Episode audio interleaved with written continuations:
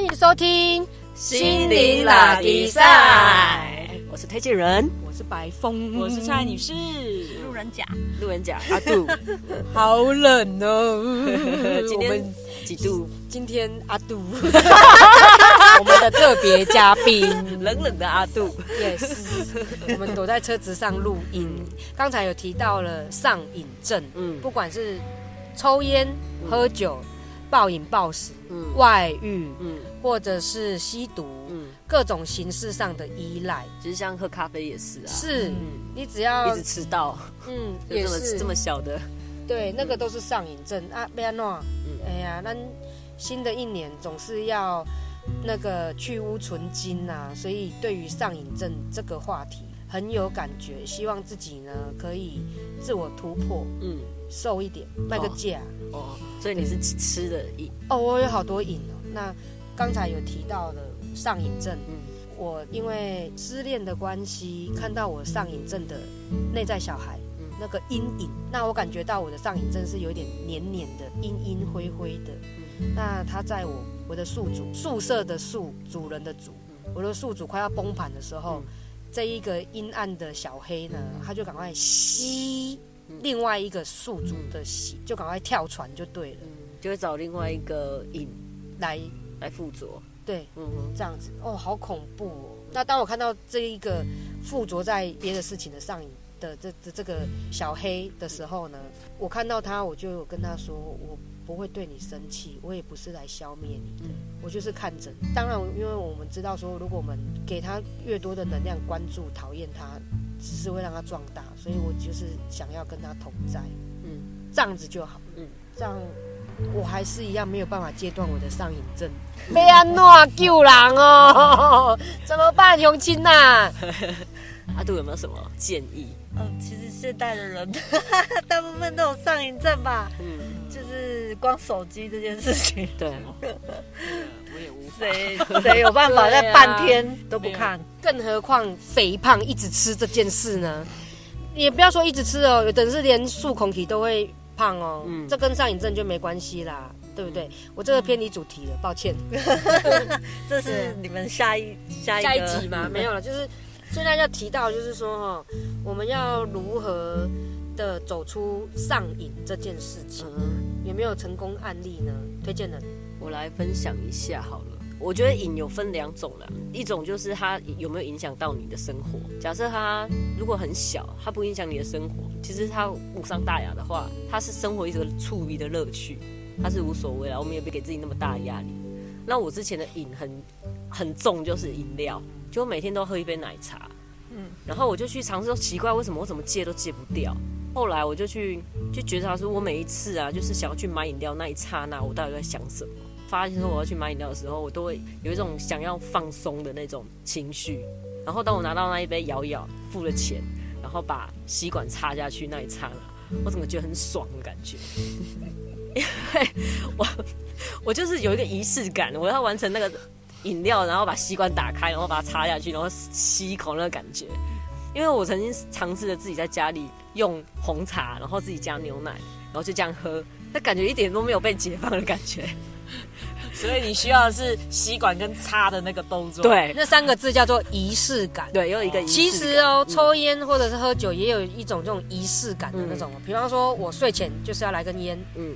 好，我跟朋友干杯的时候呢，就是要在那个什么热炒店，就是一个仪式感。对。那其实它可就是一个情绪的转移啊。对我来讲，它就是要消化一个我没有那时候没有觉察到的一个情绪。他必须要有个出口。那当我看见这件事的时候，我就开始有选择了。我如果假设我只是要排除一个焦虑的感觉，我可以试着用其他方法去解除那个焦虑感。所以我就一直觉得，嗯，看到影这件事是很好的事情，因为先看到他，我就知道我到底是为了什么而去做这个这个动作。对，那我就可以选择，我看他骑摩托车出去外面绕绕啊，或者是然后再多买个两杯回来。哦，买回来是买给别人喝的。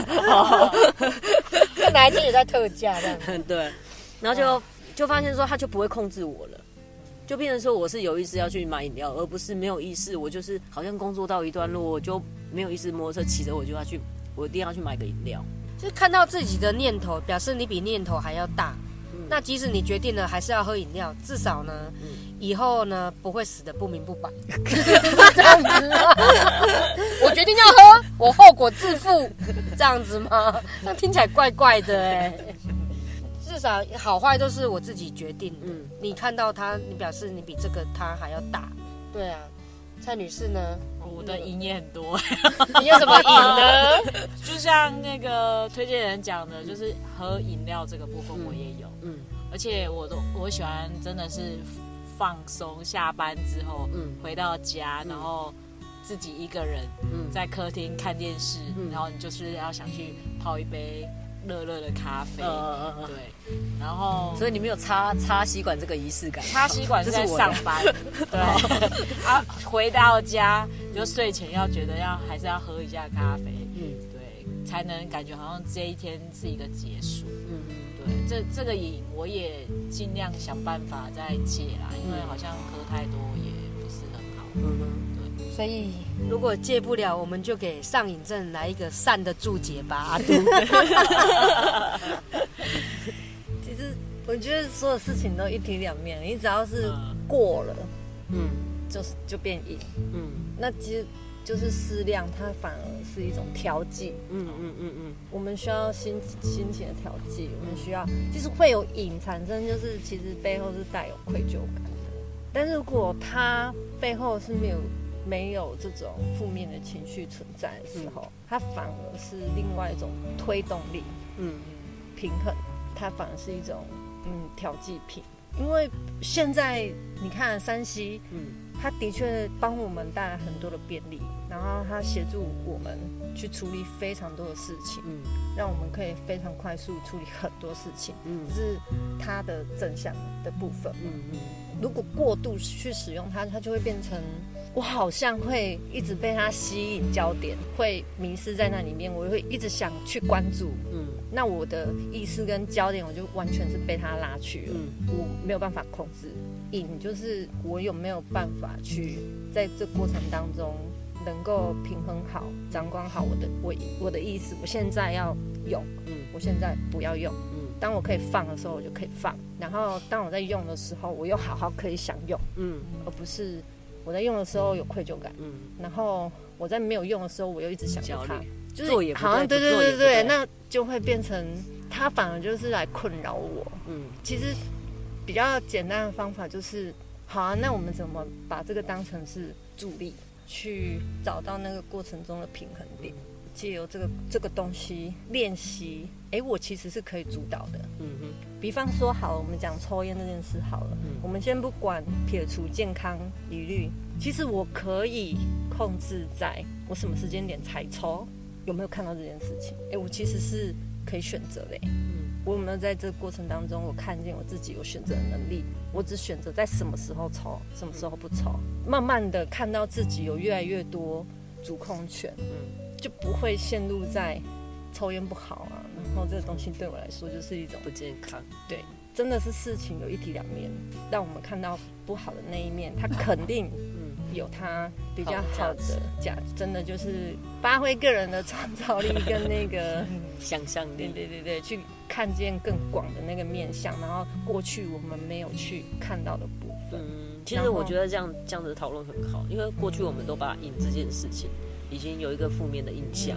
但事实上瘾这件事情，它就是失控嘛。嗯，那我们怎么在这过程当中看见我还可以主控，我还有自由选择的能力？